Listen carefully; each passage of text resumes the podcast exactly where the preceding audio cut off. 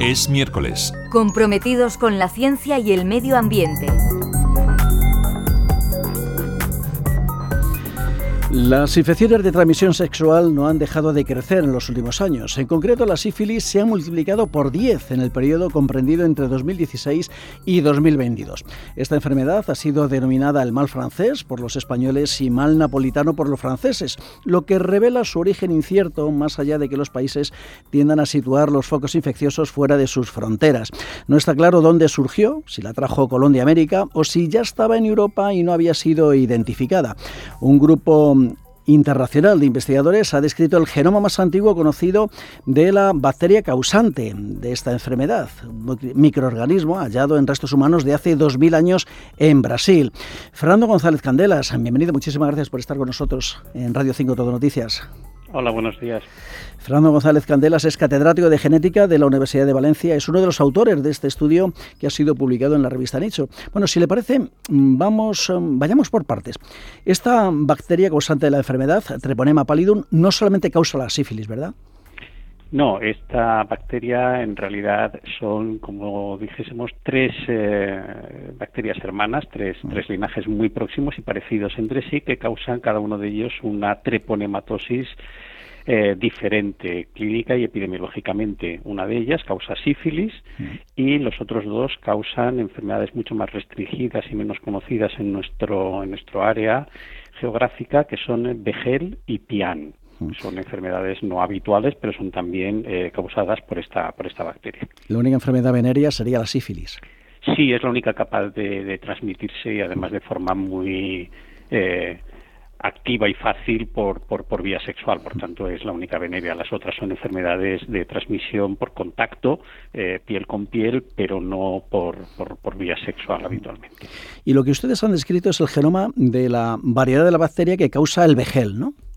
Efectivamente, en, colaboración con, estos grupos de Suiza, de Brasil, esencialmente eh, a partir de restos de, esqueletos datados hace 2.000 años aproximadamente en Brasil, en las costas atlánticas de Brasil, eh, hemos recuperado suficiente información genética para reconstruir el genoma y, una vez analizado, eh, de, algunos de estos restos, una vez analizado, eh, corresponde al linaje que causa Begel. La, la, cuestión interesante es que es la primera vez que se identifica Treponema pallidum en el continente americano previa a la llegada de Colón y también por las fechas también previa a las llegadas de los vikingos que en su momento pues también llegaron al continente aunque no han pasado a la historia como descubridores de, América. De América, ¿no?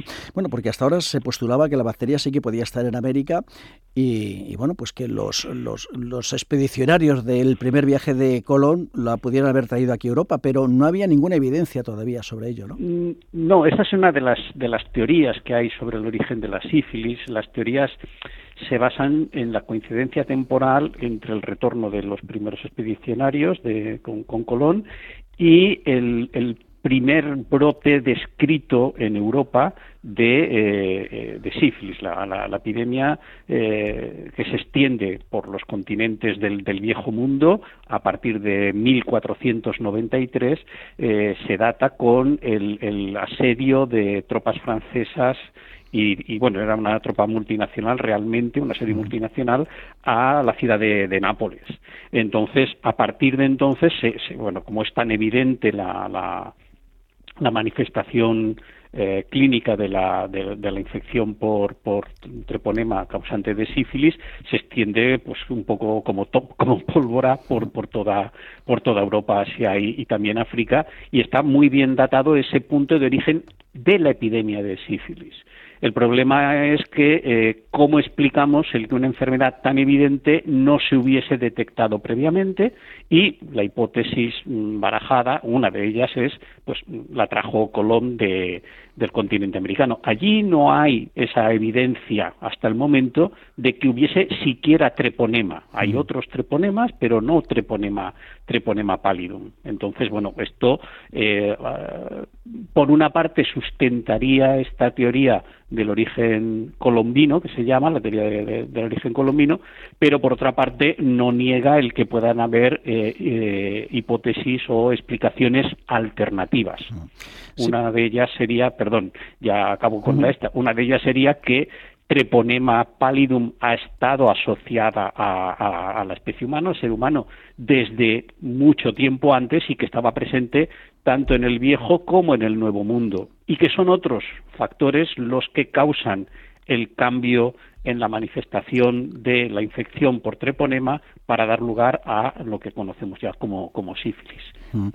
Sí, porque si no me equivoco, ustedes hace ya cuatro años, en 2020, publicaron una, un artículo en el que ya planteaban esa posibilidad ¿no? de que estuviera aquí en Europa eh, antes de, de que Colón descubriera América.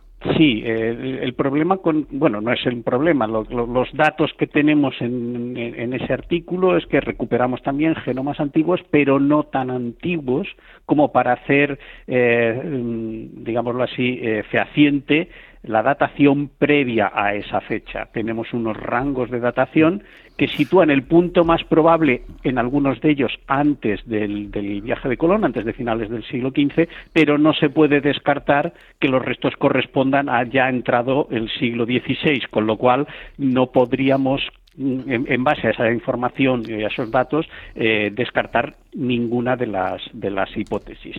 Tenemos algunos restos que apuntan a la existencia de otros treponemas eh, previos a, muy anteriores a la, a, toda esta época de, finales de, de, la Edad Media, principios de la Edad Moderna, pero son bastante incompletos eso apuntaría más bien a la existencia de treponema por todo el mundo antes de eh, las fechas que estamos considerando y por tanto no, no, no explicaría la aparición tampoco de, la sífilis. Eso, eso por ahora nos queda como incógnita.